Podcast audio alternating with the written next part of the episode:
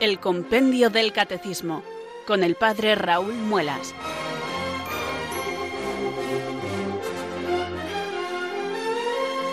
Muy buenas tardes, queridos oyentes de Radio María. Son las 4, las 3 en Canarias. Aquí comienza una nueva edición del programa El Compendio del Catecismo de la Iglesia Católica. Reciban desde Talavera de la Reina un saludo muy cordial del Padre Raúl Muelas, que un día más les habla desde estos micrófonos de Radio María, la radio de la Virgen, la fuerza de la esperanza. Sed todos bienvenidos.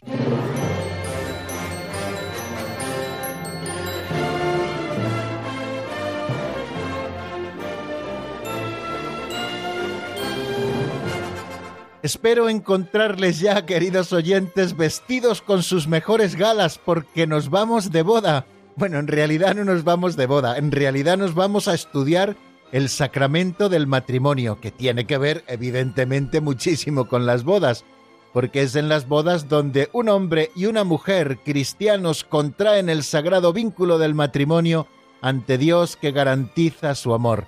Bueno, pues estamos estudiando este sacramento para la comunión y para la misión en la iglesia y lo estamos haciendo sin prisa pero sin pausa, viendo un par de números cada día. A ver si en siete u ocho días podemos hacer pues eh, un estudio de todo lo que el compendio del catecismo nos dice a propósito de este sacramento del matrimonio, que como les dije ayer es la vocación mayoritaria de los cristianos, los que hemos sido llamados a una vocación consagrada o a una vocación al ministerio sacerdotal, somos una inmensa minoría en la Iglesia. La gran mayoría ha recibido esta vocación a constituir una familia, una familia fundamentada en un sacramento para la comunión y para la misión, como es el sacramento del matrimonio, el que nosotros estamos estudiando. Recuerden que lo estudiamos en un libro de texto que es el mismo cada día y es el que da nombre o título a nuestro programa el compendio del Catecismo de la Iglesia Católica, ese subsidio promulgado por el Papa Benedicto XVI en el año 2005, que resume preciosamente, aunque con otro estilo pedagógico, el Catecismo Mayor de la Iglesia, el de 1992, el Catecismo Mayor o el Catecismo Gordito que a veces decimos, que tiene más o menos unas mil páginas. Bueno, pues este es un resumen de aquel catecismo en apenas 250 páginas son las que tiene el compendio del Catecismo de la Iglesia Católica, y no solamente en lo referente a la doctrina, sino también en otros subsidios que este libro hermoso y que es un pequeño tesoro nos ofrece. Así que si todavía no lo han comprado, queridos amigos, pues ya saben que creo que es una buena idea el poder comprárselo, ¿no? Y ahora que vamos a celebrar el día de San Valentín, pues, pues los matrimonios creo que es un buen regalo que se pueden hacer el uno al otro, ¿no? regalarse, como regalo del Día de los Enamorados, este librito, el compendio del Catecismo de la Iglesia Católica. No vamos a regalar solo joyas, vamos a regalar joyas verdaderas, de esas que no corroe la corcoma, ¿no? Y estas joyas son las mejores, las que nos hacen profundizar en la fe, las que nos hacen conocer mejor a Dios, profundizar en su amor, finar mucho en su seguimiento, entregarnos de manera más generosa, buscar la santidad de vida. Cuanto más conozcamos el misterio de Dios y su plan de salvación, más nos animaremos a vivir entregados porque lo aprenderemos todo en la escuela del corazón de Cristo. Bueno, pues yo ya tengo abierto, queridos oyentes, el compendio del catecismo por la página 121. Ahí vamos a continuar. Haremos repaso de los números 339, de qué modo el pecado amenaza el matrimonio, y también del número 340 que enseña el Antiguo Testamento sobre el matrimonio y seguiremos avanzando en la doctrina con otro par de números a ver si nos diera tiempo. ¿Qué novedad aporta Cristo al matrimonio? ¿Y si es el matrimonio una obligación para todos? Bueno, dos preguntas muy interesantes a las que trataremos de dar respuesta no con nuestro parecer, sino con la doctrina católica, lo que nos enseña el compendio del catecismo de la Iglesia Católica. Pues bien amigos, eh, sabedores de que esta tarea nos sobrepasa, de que nadie puede decir que Jesús es el Señor si no es bajo la inspiración del Espíritu Santo, cuanto más conocer todas estas intimidades del corazón de Dios si Dios mismo no nos las revela, y nos las revela a través del Espíritu Santo que nos conduce hacia la verdad plena. Por eso hoy, como cada día, le invocamos diciendo, Ven Espíritu Santo, llena los corazones de tus fieles y enciende en ellos el fuego de tu amor. Envía, Señor, tu Espíritu que renueve la faz de la tierra. Oh Dios, que llenaste los corazones de tus fieles con la luz del Espíritu Santo, concédenos que, guiados por el mismo Espíritu, sintamos con rectitud y gocemos siempre de tu consuelo. Por Jesucristo nuestro Señor. Amén.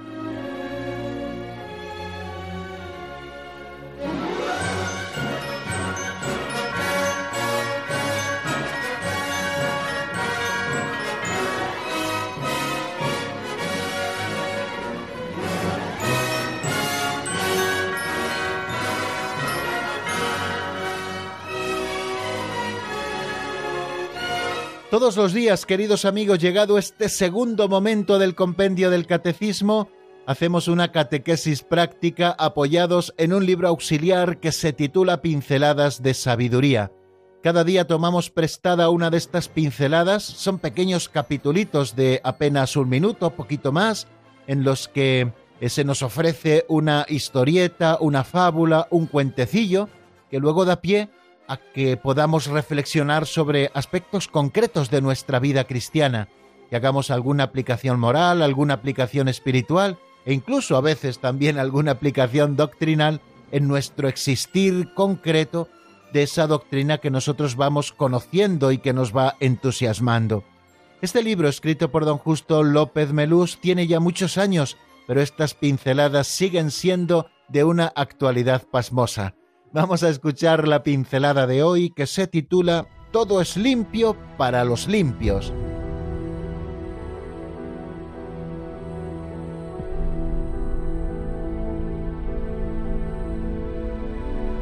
Todo es limpio para los limpios. La expresión piensa mal y acertarás no es cristiana. Hay que ser prudentes, pero no pensar mal sin motivo. Contra la suspicacia sistemática, generosidad, como aquel santo sacerdote que nunca pensaba mal de nadie. Un día tomaba una taza de café, era día de ayuno y no podía tomar más. Entonces vio sorprendido a un joven de su congregación que devoraba un enorme filete y una buena tortilla con chorizo y jamón. Espero no haberle escandalizado, padre, dijo el joven.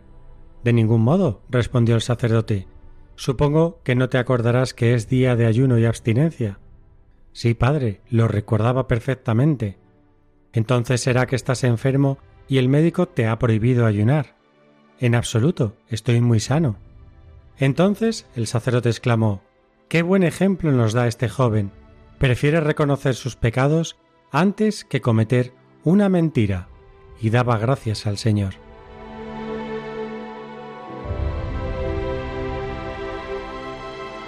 La verdad que el ejemplo que nos ofrece este sacerdote de la pincelada es verdaderamente fantástico. Eso es pensar bien hasta las últimas consecuencias. Nada común, desgraciadamente, en nuestros ambientes, a veces de parroquia o de asociaciones, en nuestros movimientos cristianos, ¿no? Es verdad que hay gente muy santa que se esfuerza en vivir este piensa bien y acertarás, pero a veces nos encontramos que son muchos los que viven ese otro refrán que tantas veces repetimos y que no es para nada cristiano. Piensa mal y acertarás, se dice por ahí, ¿no? Y nos quedamos tan anchos. Incluso algunos se atreven a corregir incluso este refrán eh, diciendo piensa mal y te quedarás corto. Bueno, pues ni uno ni otro son cristianos, queridos amigos, porque el Señor mismo nos lo dijo en el Evangelio, no juzguéis y no seréis juzgados o la medida que uséis la usarán con vosotros. Así que queridos amigos, tenemos que aprender a juzgar bien. Es cierto que tenemos que distinguir entre ese movimiento primario todavía incontrolado de la mente y que tiene mucho que ver con nuestras capacidades, que al situarse ante un acontecimiento concreto enseguida saca de una manera automática sus propias conclusiones y a veces esas conclusiones son negativas sobre lo que estamos viendo y otra cosa ya es el movimiento reflexivo de juicio de nuestra propia cabeza. Ahí es donde tenemos que esforzarnos verdaderamente en pensar bien, porque cuesta lo mismo pensar bien que pensar mal, y al estar pensando bien, queridos oyentes, estamos cumpliendo el Evangelio de Jesucristo, no enjuiciando con dureza al hermano, sino tratándole con misericordia, con esa misma misericordia con la que aquel sacerdote trataba a ese otro muchacho de su congregación que no estaba haciendo el ayuno en un día señalado de ayuno. Fijaros que le vio comerse aquel gran filete y aquella gran tortilla con jamón y chorizo, y sin embargo siempre trataba de justificarle. Supongo que no se habrá dado cuenta de que hoy es día de ayuno. Sí, sí, me he dado cuenta, padre. Bueno, pues supongo que estará enfermo y que el médico le habrá prohibido ayunar. No, no, estoy muy sano. Pues qué buen ejemplo me estás dando, que prefieres reconocer tu falta a decirme una mentira, cosa que sería terrible. Bueno, pues eso es esforzarse, queridos amigos, en pensar bien. Y esto no sale naturalmente. Muchas veces eh, estamos viviendo casi casi como los animalitos, es decir, dejándonos llevar por el movimiento primario casi instintivo de nuestro propio conocimiento o de nuestras propias conclusiones y lo que se nos está pidiendo es que en la elaboración racional del juicio nosotros pensemos bien, no enjuiciemos. En primer lugar, porque nunca tenemos todos los elementos de juicio a la mano. Fijaros que Dios nos juzgará al final de los tiempos, mientras tanto no nos juzga, nos juzgará cuando vuelva al final de los tiempos como juez universal sobre vivos y muertos. Pero mientras tanto el Señor no nos juzga, ejerce con nosotros la misericordia siempre que nos acercamos a Él con corazón arrepentido. Bueno, pues nosotros que queremos aprender en la escuela del corazón de Cristo, como repetimos en tantas ocasiones, este es el verdadero camino de actuación. No tenemos por qué juzgar a nadie. A nosotros se nos pide practicar con nuestro prójimo la misericordia. Y fijaros que estoy hablando del juicio, es decir, de ese movimiento que queda dentro de nosotros, y que ya es grave cuando es un juicio negativo condenatorio del hermano sin tener a la mano todos los elementos del juicio. Piensa mal y te estarás equivocando, porque no tienes todos los elementos de juicio, porque no sabes por qué esa persona está actuando de ese modo, porque en realidad tampoco conoces lo que ha pasado, porque muchas veces te dejas llevar por prejuicios o por lo que otros dicen con menos criterio todavía que tú. Creo que tenemos que hacer el esfuerzo, queridos hermanos. Luego Dios juzgará a cada uno según sus obras, pero a nosotros nos juzgará si hemos aprendido a proceder con caridad también en nuestro juicio. Cuánto más grave es todavía la crítica y la murmuración, queridos amigos, porque ya no es solamente hacer un juicio negativo de las personas, pensar mal de nuestro prójimo de manera reflexiva, sino que además estamos compartiendo nuestro mal pensamiento con los otros, leccionando la fama a la que tiene derecho aquel del que estamos hablando. Todavía esto es mucho más grave, queridos oyentes. Ya lo hemos sacado en alguna ocasión aquí en las pinceladas de sabiduría. Recuerden, si no, aquella anécdota de aquel confesor que a una señora que era un poco criticona le dijo suba usted a la torre y tome las plumas de una gallina y desparrámelas al viento por las ventanas de la torre, y después baje y recoja todas las plumas. Le dijo, Padre, eso es imposible, el viento las llevará por un lugar y por otro, y no será posible que yo pueda recogerlas todas para volverlas a meter en el saco. Y le dijo el sacerdote, pues así es la crítica y la murmuración. Es como aventar las plumas por una ventana en un día en que el aire se mueve con fuerza y luego vete a recoger todo eso malo que has sembrado, toda esa mala fama que has echado sobre un hermano tuyo, del que quizá no tenías ni un mínimo elemento de juicio para poder tratarle con dureza o pensar mal de él. A nadie nos gusta estar en boca de nadie, suelo decir yo en muchas ocasiones, pues tampoco los demás tienen que estar en nuestra propia boca para estas cosas, es decir, para criticarles, para murmurar, para comentar o resaltar sus defectos. Queridos hermanos, vamos a esforzarnos en pensar bien, y si el buen pensamiento sobre los otros no nos viene de manera natural o de manera instintiva, busquemos trabajar para que nuestra cabeza se imponga a eso negativo que nos puede presentar nuestro pensamiento primario. Tenemos, queridos hermanos, que buscar siempre razones para hacer amable al prójimo, para intentar salvar la proposición del prójimo, para no pensar mal de nuestro hermano.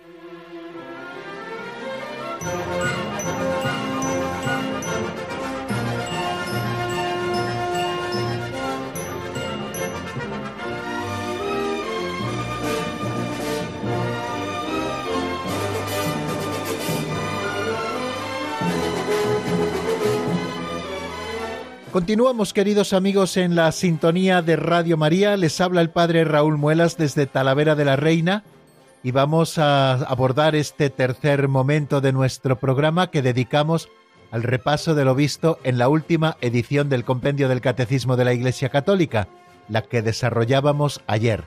En el avance de doctrina, ayer nos detuvimos en dos números.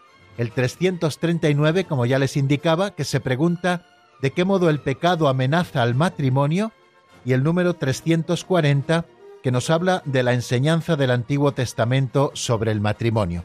Bien, pues vamos a ir por partes. Primero, el 339, de qué modo el pecado amenaza al matrimonio. Nos dice este número del compendio que a causa del primer pecado, que ha provocado también la ruptura de la comunión del hombre y de la mujer donada por el Creador, la unión matrimonial está muy frecuentemente amenazada por la discordia y la infidelidad. Sin embargo, Dios en su infinita misericordia da al hombre y a la mujer su gracia para realizar la unión de sus vidas según el designio divino original. Este número nos habla de la influencia del pecado también sobre esta institución natural querida por Dios que es el matrimonio. Dios en su origen creó al ser humano varón y mujer, y les dijo, Creced, multiplicaos, llenad la tierra, sometedla, dominad sobre los peces del mar, sobre las aves del cielo. Bien, pues Dios, que es amor y que creó al hombre por amor y que lo ha llamado a amar, y que ha creado al hombre y a la mujer y los ha llamado en el matrimonio a una íntima comunión de vida y amor entre ellos, de manera que ya no son dos sino una sola carne, y les dijo, Creced y multiplicaos, como escuchábamos en el número 337, Dios que ha creado el matrimonio con sus leyes propias y con unos fines propios también, puesto que el matrimonio creado por Dios está ordenado por su propia naturaleza a la comunión y al bien de los cónyuges y a la procreación y educación de los hijos, y que Jesús enseña que, según el designio divino, la unión matrimonial es indisoluble, lo que Dios ha unido, que no lo separe el hombre, bueno, pues esta institución se ve amenazada por el pecado. Es el primer pecado el que ha provocado también la ruptura de la comunión del hombre y de la mujer donada por el Creador. Así lo vemos en el libro del Génesis, cuando el hombre descubre su pecado y Dios se encuentra con él, comienzan las acusaciones mutuas del hombre y de la mujer, manifestando esa ruptura de la que hablábamos, esa ruptura de la comunión. Dios que ha creado todas las cosas en armonía, ve cómo el pecado que el hombre introduce dejándose llevar por la tentación del maligno, ve cómo esa armonía se rompe, cómo ese equilibrio con el que Dios ha creado todas las cosas se ve afectado gravemente por el pecado. Y esto también afecta a la unión matrimonial, que está muy frecuente, amenazada, nos dice el número 339, por la discordia y la infidelidad. Y no solamente estos dos peligros acechan al matrimonio, sino que, como nos dice el Catecismo Mayor de la Iglesia, en todo tiempo la unión del hombre y de la mujer vive amenazada por la discordia, el espíritu de dominio, la infidelidad, los celos y conflictos, conflictos que pueden conducir en muchos casos hasta el odio y hasta la ruptura. Este desorden puede manifestarse, nos dice el Catecismo Mayor, de manera más o menos aguda y puede ser más o menos superado según las culturas, las épocas, los individuos, pero siempre aparece como algo universal. Según la fe, este desorden que constatamos, en primer lugar tenemos que hacer notar esto, no se origina en la naturaleza del hombre y de la mujer, porque, como nos dice el libro del Génesis, vio Dios que todo lo que había hecho era bueno, y tampoco se origina en la naturaleza de las relaciones que existen entre el hombre y en la mujer, sino que este desorden que constatamos dolorosamente se origina en el pecado. El primer pecado, que es ruptura con Dios, tiene también como consecuencia, según indicábamos, la primera ruptura de la comunión original entre el hombre y la mujer y sus relaciones quedan entonces distorsionadas por agravios recíprocos, vemos cómo su atractivo mutuo, que es un don del Creador, se cambia a veces en relaciones de dominio y de concupiscencia, y también esa hermosa vocación del hombre y de la mujer de ser fecundos, de multiplicarse y de someter la tierra, queda sometida a los dolores de parto y a los esfuerzos de ganar el pan. Así nos lo hace notar, queridos amigos, este número 339 de manera sintética, cuando nos dice que la unión matrimonial está muy frecuentemente amenazada por el pecado. Y creo que de esto todos podemos dar nuestro testimonio. Sin embargo, queridos amigos, el pecado no tiene la última palabra, sino que Dios, en su infinita misericordia, ha dado también al hombre y a la mujer una gracia especial para realizar la unión de sus vidas según el designio divino. El orden del Creador, en primer lugar, tenemos que decir que subsiste aunque esté gravemente perturbado. Para sanar las heridas del pecado, el hombre y la mujer necesitan, por tanto, la ayuda de la gracia de Dios, que en su infinita misericordia jamás le ha negado esta ayuda. Así lo vemos ya en el libro del Génesis, cuando después de la primera caída, Dios le promete un Salvador. Es el protoevangelio que encontramos en el libro del Génesis capítulo 3, versículo 21. Y sin esta ayuda, el hombre y la mujer no pueden llegar a realizar la unión de sus vidas en orden a la cual Dios los creó al comienzo. Mucha gente se pregunta, de manera bastante escéptica, si es posible este matrimonio indisoluble, si el hombre puede dar su consentimiento en un momento determinado y mantenerlo durante toda la vida para cumplir las obligaciones propias del matrimonio y para crear ese consorcio para toda la vida que es comunión de vida y de amor. ¿Es posible esto? Pues quizá con las solas fuerzas del hombre, mermadas también por el efecto del pecado, no es posible. Sin embargo, con la ayuda del Creador, esto es posible con la gracia de Dios esto es posible. O sea que podemos afirmar, queridos amigos, con este número 339, que el pecado amenaza al matrimonio, pero que Dios en su infinita misericordia ha dado al hombre y a la mujer también su gracia para realizar la unión de sus vidas según ese designio divino original que comentábamos hace un momento. Y también nos asomábamos al número 340, a propósito de la enseñanza del Antiguo Testamento sobre el matrimonio. Decíamos que son muchas las cosas que el Antiguo Testamento enseña sobre el matrimonio, porque son muchos sus libros, es mucho también el periodo de tiempo que abarca el Antiguo Testamento, y vemos esa pedagogía divina que poco a poco va descubriendo al hombre la vocación original del matrimonio y que nos revela plenamente Jesucristo. Dice el número 340 que Dios ayuda a su pueblo a madurar progresivamente en la conciencia de la unidad y de la indisolubilidad del matrimonio, sobre todo mediante la pedagogía de la ley y los profetas. Y continúa diciendo que la alianza nupcial entre Dios e Israel prepara y prefigura la alianza nueva realizada por el Hijo de Dios, Jesucristo, con su esposa, que es la Iglesia. Dios no abandonó al hombre pecador, las penas que son consecuencia del pecado, esos dolores de parto de los que nos habla el libro del Génesis y ese trabajo con el sudor de su frente, constituyen también remedios que limitan los daños del pecado. Tras la caída, leemos en el Catecismo Mayor de la Iglesia en el 1609, tras la caída, el matrimonio ayuda a vencer el repliegue sobre sí mismo, el egoísmo, la búsqueda del propio placer y el abrirse al otro, a la ayuda mutua y al don de sí. La conciencia moral eh, relativa a la unidad y a la indisolubilidad del matrimonio se fue desarrollando a lo largo de los siglos bajo la pedagogía de la ley antigua. Vemos que en los patriarcas existe la poligamia, una poligamia que también vemos que aparece en los reyes de Israel y que quizá todavía no es criticada de una manera explícita, sin embargo, la ley dada por Moisés se orienta a proteger a la mujer contra el dominio arbitrario del varón, aunque la ley misma lleve también, según las palabras del Señor, las huellas de la dureza del corazón de la persona humana, por razón de la cual Moisés permitió el repudio de la mujer.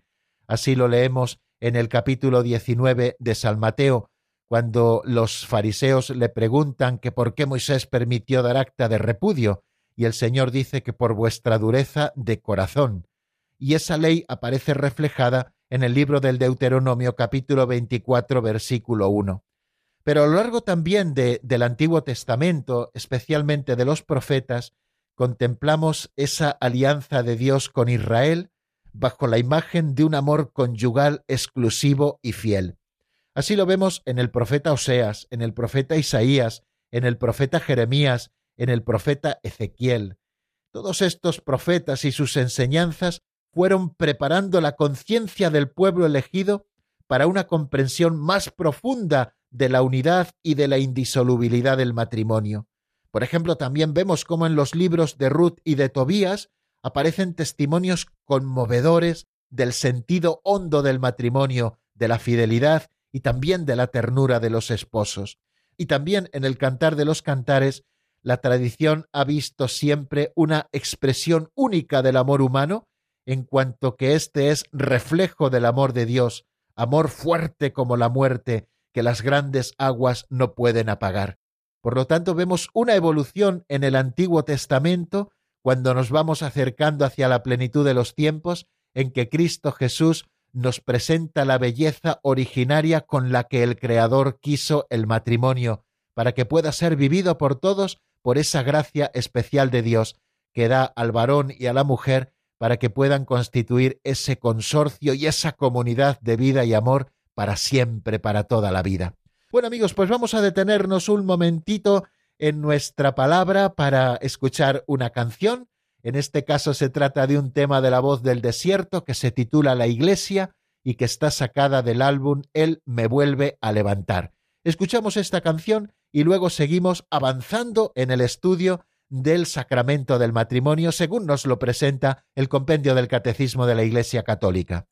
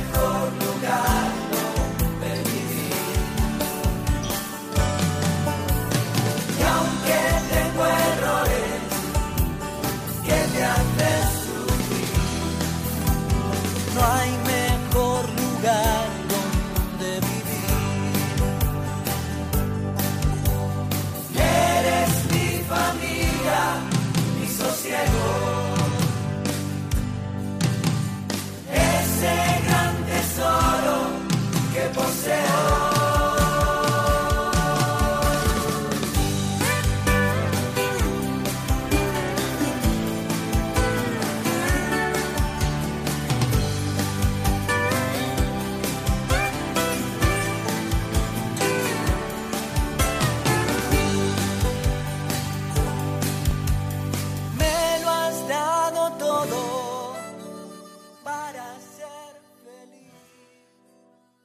Están escuchando el Compendio del Catecismo con el Padre Raúl Muelas.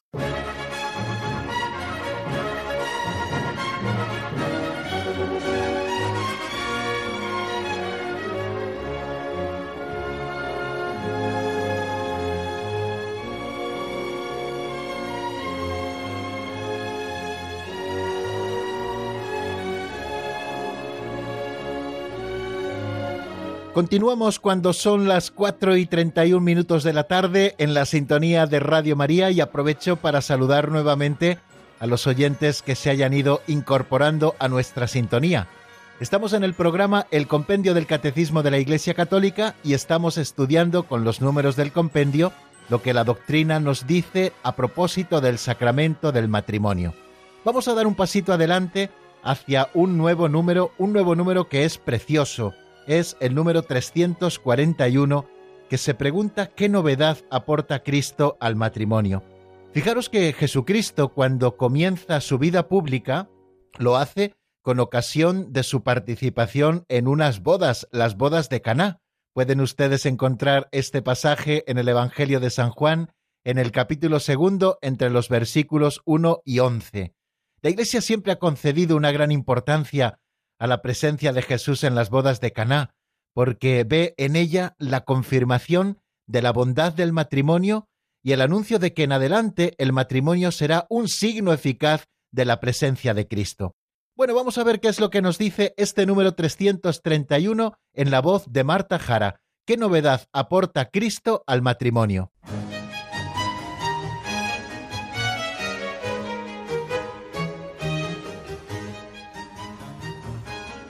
Número 341. ¿Qué novedad aporta Cristo al matrimonio? Jesucristo no solo restablece el orden original del matrimonio querido por Dios, sino que otorga la gracia para vivirlo en su nueva dignidad de sacramento, que es el signo del amor esponsal hacia la Iglesia. Maridos, amad a vuestras mujeres como Cristo ama a la Iglesia.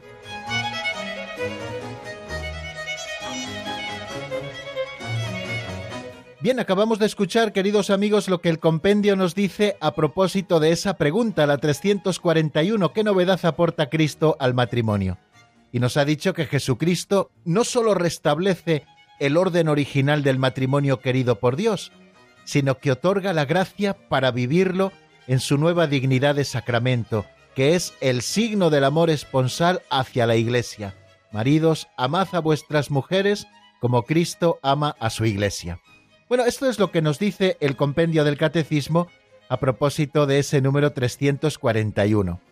Jesús en su predicación enseñó sin ningún tipo de ambigüedad el sentido original de la unión del hombre y de la mujer tal y como el Creador la quiso desde el principio. Y vamos a escuchar, por lo tanto, esas palabras del Evangelio de San Mateo donde Jesús revela todo esto. Leemos en el capítulo 19 a partir del versículo 3 dice lo siguiente.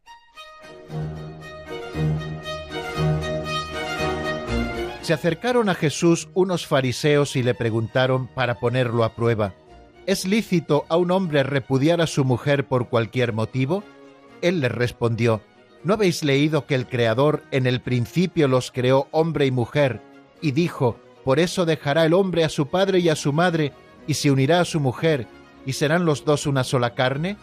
De modo que ya no son dos, sino una sola carne, pues lo que Dios ha unido, que no los separe el hombre.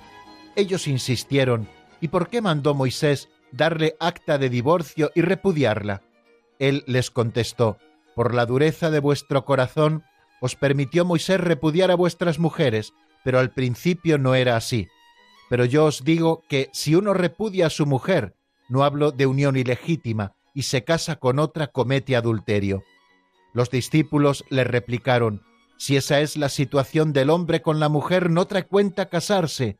Pero él les dijo, No todos entienden esto, solo los que han recibido ese don.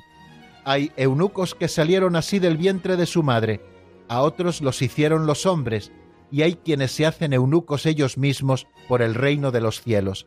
El que pueda entender, entienda.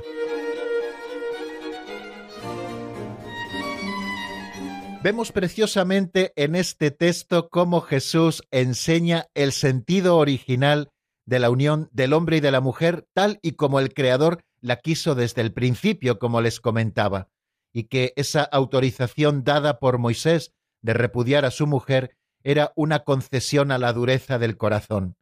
La unión matrimonial del hombre y de la mujer es indisoluble. Dios mismo lo estableció así desde el principio. Lo que Dios ha unido, que no lo separe el hombre.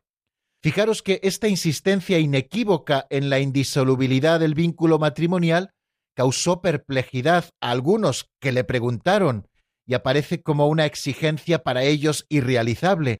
Sin embargo, Jesús no impuso a los esposos una carga imposible de llevar y una carga demasiado pesada.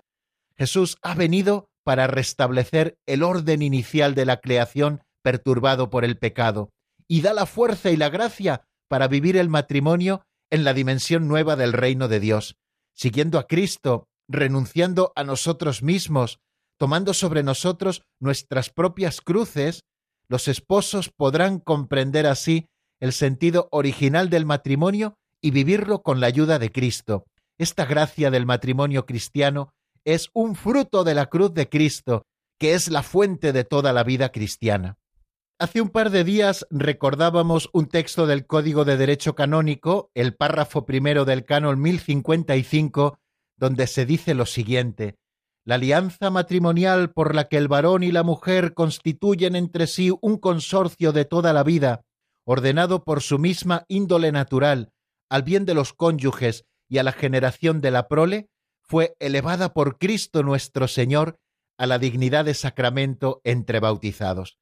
Esta es, queridos amigos, la gran novedad que Cristo viene a aportar al matrimonio.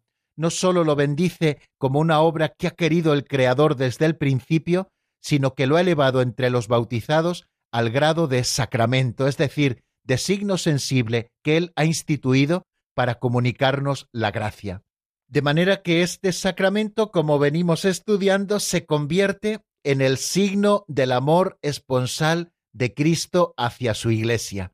Maridos, amad a vuestras mujeres como Cristo amó a su Iglesia.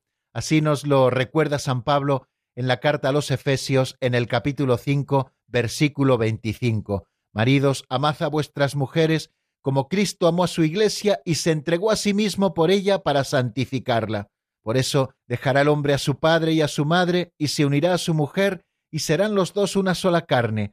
Este es un gran misterio y lo digo respecto a Cristo y a la Iglesia. De manera que eh, aquellos que han recibido la vocación al matrimonio y que han recibido también este sacramento que los capacita para vivir la unión matrimonial como Dios la quiso desde el principio, se ha convertido para toda la Iglesia en un signo, los esposos deben dar testimonio, amándose mutuamente, de ese amor que Jesucristo tiene a la Iglesia, un amor incondicional. Nadie ha odiado jamás su propio cuerpo, sino que le da alimento y calor, como Cristo hace con la Iglesia presentándola ante sí sin mancha ni arruga ni nada semejante. Dice el Catecismo Mayor que toda la vida cristiana está marcada por el amor esponsal de Cristo y de la Iglesia.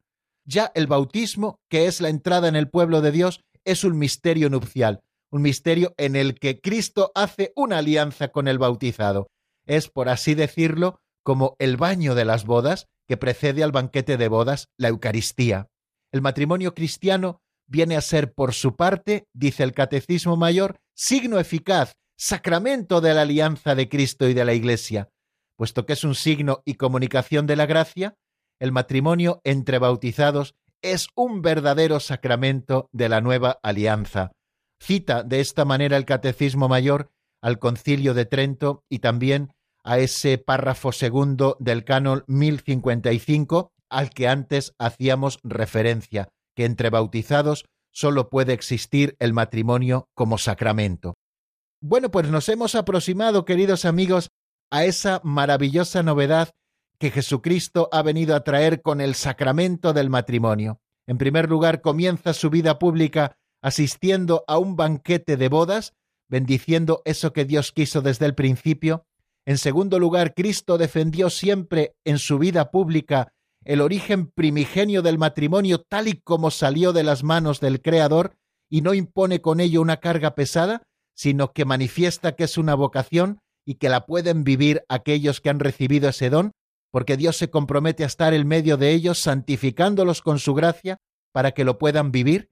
Y también Cristo ha elevado esta unión entre el hombre y la mujer, entre bautizados, al grado de sacramento, de signo sensible que Cristo ha instituido para comunicar la gracia y que se convierte también en un signo para toda la Iglesia del amor que Jesucristo tiene a su esposa amada, que es la Iglesia.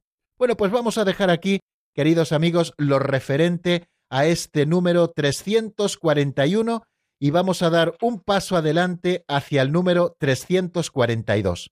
Y este número 342 se pregunta lo siguiente, ¿es el matrimonio una obligación para todos? Vamos a ver qué es lo que nos dice el compendio en la voz de Marta.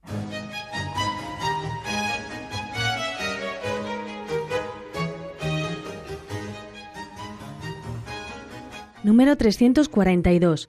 ¿Es el matrimonio una obligación para todos?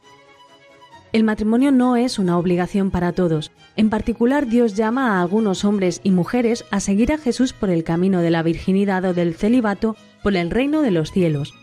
Estos renuncian al gran bien del matrimonio para ocuparse de las cosas del Señor, tratando de agradecerle, y se convierten en signo de la primicia absoluta del amor de Cristo y de la ardiente esperanza de su vuelta gloriosa.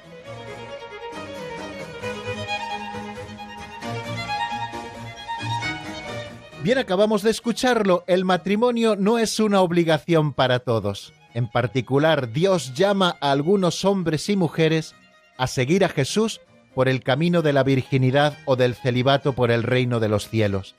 Estos renuncian al gran bien del matrimonio para ocuparse de las cosas del Señor, tratando de agradarle, y se convierten en signo de la primacía absoluta del amor de Cristo y de la ardiente esperanza de su vuelta gloriosa. Bueno, queridos amigos, nos lo dice bien claro este número 342. El matrimonio no es una obligación para todos, es una obligación para todos aquellos que han recibido esta vocación especial en la Iglesia, que se fundamenta en un sacramento para la comunión y para la misión en el seno de la Santa Madre Iglesia. Unos reciben la vocación al matrimonio otros reciben la vocación por el camino de la virginidad o del celibato por el reino de los cielos. Aquellos que reciben esta segunda vocación renuncian al gran bien que es el matrimonio para ocuparse de las cosas del Señor tratando de agradarle, y de esta manera se convierten en un signo para toda la Iglesia. ¿En un signo de qué? Pues en primer lugar de la primacía absoluta del amor de Cristo. Aquellos que han recibido la vocación al celibato o a la virginidad consagrada han de ser como un anuncio profético de que la primacía absoluta ha de tenerla el amor a Cristo, y también se convierten en un signo del género de vida que vivirán los bienaventurados en el cielo, y por lo tanto de la ardiente esperanza de su vuelta gloriosa, como nos dice ese número 342 que acabamos de escuchar. Cuando el Catecismo Mayor nos habla de la virginidad por el reino de los cielos, nos dice lo siguiente, Cristo es el centro de toda la vida cristiana. El vínculo con Él ocupa, por lo tanto, el primer lugar entre todos los demás vínculos, tanto familiares como sociales. Y desde los comienzos de la Iglesia han existido hombres y mujeres que han renunciado al gran bien del matrimonio para seguir al Cordero a donde quiera que vaya, con su mismo género de vida en pobreza, castidad y obediencia, para ocuparse absolutamente de las cosas del Señor para tratar de agradarle en todo, para ir al encuentro del esposo que viene. Cristo mismo invitó a algunos a seguirle en este modo de vida del que Él es el modelo. Por eso aquellos que hemos recibido la vocación al celibato o a la virginidad consagrada, hemos de llevar el mismo género de vida de Jesucristo, seguirle imitando su modo de vida, del cual Él es el modelo. Y así lo escuchábamos en ese capítulo 19 del Evangelio de San Mateo hace unos momentos. Hay eunucos que nacieron así del seno materno, hay eunucos hechos por los hombres y hay eunucos que se hicieron tales a sí mismos por el reino de los cielos. Quien pueda entender, que entienda. Y es que la virginidad por el reino de los cielos, tal y como lo ha entendido la Iglesia y tal y como lo ha donado Cristo como un carisma dentro de la Iglesia, es un desarrollo en realidad de la gracia bautismal, un signo poderoso de esa preeminencia del vínculo con Cristo, de la ardiente espera de su retorno, un signo que recuerda también que el matrimonio es una realidad que manifiesta el carácter pasajero de este mundo. Jesucristo lo dice en el Evangelio, cuando, a propósito de la ley del levirato, le preguntan aquellos que buscaban tenderle una trampa de quién será mujer aquella que se casó con los siete hermanos, y dice el Señor que en el reino de los cielos hombres y mujeres no se casarán. La vocación al matrimonio está, por lo tanto, marcando ese carácter pasajero de este mundo. Este mundo pasa, no tenemos aquí ciudad permanente. Y es que estas dos realidades, tanto el sacramento del matrimonio como la virginidad por el reino de Dios, son un don que vienen del mismo Cristo. Es Él quien les da sentido y quien les concede la gracia indispensable para poder vivirlos conforme a su voluntad. Es Él el que da la gracia a los esposos para poder vivir como tales, y es Él el que da la gracia a los que se consagran en la virginidad por el reino de los cielos para poder vivir ese estado de vida. De manera que matrimonio y virginidad por el reino de los cielos no son dos cosas antagónicas, sino que son dos realidades, dos vocaciones que son inseparables en la Iglesia y que se apoyan mutuamente. Fijaros y con esto termino lo que nos decía San Juan Crisóstomo en su Tratado de Virginitate. Denigrar el matrimonio es reducir a la vez la gloria de la virginidad. Elogiarlo es realzar a la vez la admiración que corresponde a la virginidad. Pero lo que por comparación con lo peor parece bueno, no es bueno del todo. Lo que según el parecer de todos es mejor que todos los bienes, eso sí que es en verdad un bien eminente. Bueno amigos, pues como se nos va acabando nuestro tiempo, vamos a recordarles el número de teléfono de directo para que ustedes puedan llamarnos. Es el 910059419. Esperamos sus llamadas en este número 910059419. Pueden ustedes marcarlo mientras escuchamos unos compases de un tema de Manuel López Naón titulado Nuevas Playas, sacado de un álbum titulado Queda entre nosotros. Lo escuchamos y enseguida estamos nuevamente juntos en el 910059419. En este mar navego y cantando vengo hacia las nuevas playas hoy. En este barco encuentro corazón muy nuevo que comienza a despertar. su madero vuelo es agua y sal y el viento se lleva mi respirar y su bandera al vuelo muestra el rostro que refleja la fuerza de la vida.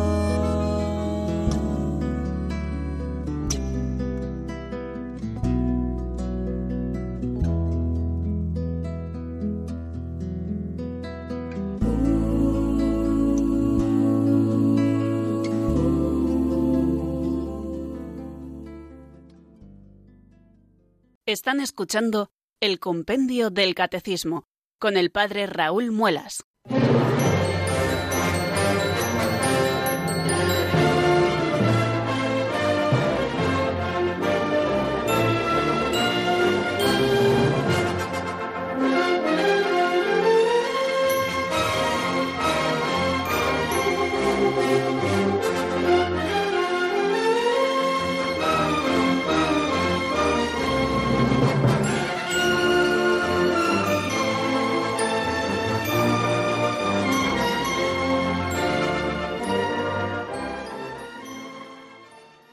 Vamos caminando, queridos oyentes, poquito a poco hacia las cinco de la tarde. Diez minutos nos separan de esa hora en la península, de las cuatro en Canarias, y abrimos este último momento de nuestro programa, el espacio de los oyentes, eh, que llaman al 91005-9419 para compartir con nosotros algunas dudas o para compartir con nosotros también alguna experiencia o algún testimonio. Vamos a dar paso a la primera llamada. Nos vamos hasta Las Palmas y allí nos espera María. Buenas tardes y bienvenida, amiga. Buenas tardes. Mire, padre Raúl, quería hacerle una pregunta porque allá estoy en una reunión y dijeron que Jesús no padeció tanto como lo que se dice. Quería que usted me aclarara si padeció o no padeció. Y después, si el discípulo amado de Jesús no se sabe si fue Juan o no se sabe quién fue. Muy bien. Bueno, pues vamos a tratar de dar respuesta a estas dos preguntas que nos hace. En cuanto al sufrimiento de Cristo, eh, si nosotros eh, lo medimos en grado cuantitativo, es mucho lo que sufrió Jesucristo. De hecho, si nosotros leemos los pasajes del Evangelio referidos a la pasión y muerte de nuestro Señor, vemos que el sufrimiento que le procuraron fue un sufrimiento grandísimo. ¿eh? Pero podríamos preguntarnos, eh, ¿ha habido personas que cuantitativamente han sufrido más que Cristo en sus padecimientos? Bueno, pues quizá podríamos responder que sí a esta pregunta. Pero tenemos que fijarnos más cuando hablamos del sufrimiento de Cristo, eh, quizá en ese nivel cualitativo. ¿Quién es el que sufría? El Cordero sin pecado, inocente, sin mancha, ¿no? El hecho de que Jesucristo sea inocente, el hecho de que Jesucristo, por lo tanto, desde su inocencia tenga una sensibilidad infinitamente mayor a cualquier ser humano, puesto que no está mermada por el pecado, sí que podemos decir que los sufrimientos de Cristo fueron grandísimos, tal y como el Señor los vivió en su corazón. Podemos verlo ya desde el pasaje de, Getsemaní, eh, lo que llamamos la pasión del corazón de Cristo, pues eh, bueno, evidentemente, eh, pues el sufrimiento ya es grandísimo, así lo aparece en el Evangelio. Y luego si nosotros analizamos desde esa cualidad de Cristo, de inocente, todos los sufrimientos que siendo inocente le infringimos los hombres, pues claro, el sufrimiento de Cristo fue grandísimo, ¿no? O sea que no podemos decir que el sufrimiento de Cristo no fuera tan grande, el sufrimiento de Cristo verdaderamente fue muy, muy, muy grande. Y luego en cuanto a la otra pregunta, el de sobre el discípulo amado, bueno, pues es evidente que los biblistas eh, siempre se preguntan quién era el discípulo amado. Bueno, pues hemos concluido que es San Juan el discípulo amado porque cuando en su propio Evangelio San Juan Evangelista se refiere a sí mismo, ¿eh? Eh, así lo vemos, pues se refiere como el discípulo amado, nunca él dice su propio nombre, ¿no? sino que él verdaderamente se sentía especialmente amado por el Señor, ¿no? Aquel discípulo a quien Jesús amaba tanto. Yo considero desde eh, mi, conocimiento que el discípulo amado verdaderamente, verdaderamente era el apóstol San Juan. Muy bien, pues vamos a, por la segunda llamada. Eh, vamos hasta Madrid y allí nos espera Gregorio. Eh, buenas tardes, amigo, bienvenido. Buenas tardes, padre. Da esperanza sus palabras de que los matrimonios sigan la voluntad de Dios y la crisis del matrimonio será superada. Muy amable, gracias. Muchísimas gracias por sus palabras de esperanza. Claro que sí, tenemos que confiar siempre en la gracia de Dios y aunque la situación que podamos contemplar en un momento determinado de la historia y en un lugar determinado también de la geografía en que nos ha tocado vivir y en la sociedad concreta en la que desarrollamos nuestra existencia, como que nos llamen poco a la, esperanza eh, por las realizaciones concretas que estamos viendo, claro que al final mi corazón triunfará, ¿no? Así lo prometió el Señor Jesucristo eh, y el pecado no tiene la última palabra, como dijimos también en alguna ocasión a propósito de, también del matrimonio, ¿no? El pecado no tiene la última palabra. Dios ha prometido estar en medio de aquellos que se prometen ese amor eterno, que se entregan y se reciben el uno al otro con el consentimiento matrimonial para constituir una comunidad de vida y amor eh, que tiene sus fines naturales impresos por Dios, como son la comunión y la ayuda mutua entre los esposos y también eh, la educación y la generación de la prole. Pues sigamos eh, confiando en el Señor, claro que sí, Él tiene fuerza de sacar bienes de los males y también quizá de esta crisis que ahora toca vivir en esta sociedad en la que nos encontramos, pues el Señor también dará su gracia para que brille con toda su pureza esa vocación primigenia que, Dios eh, imprimió al matrimonio entre varón y mujer, que entre bautizados Cristo ha elevado al grado de sacramento. Bueno amigos, pues vamos a dejar aquí eh, nuestro programa de hoy porque se ha acabado nuestro tiempo, pero si Dios quiere, mañana seguiremos. Así que les espero aquí en la Radio de la Virgen, en Radio María, en el mismo lugar y a la misma hora. La bendición de Dios Todopoderoso, Padre, Hijo y Espíritu Santo, descienda sobre vosotros y permanezca para siempre. Amén. Hasta mañana, si Dios quiere, amigos.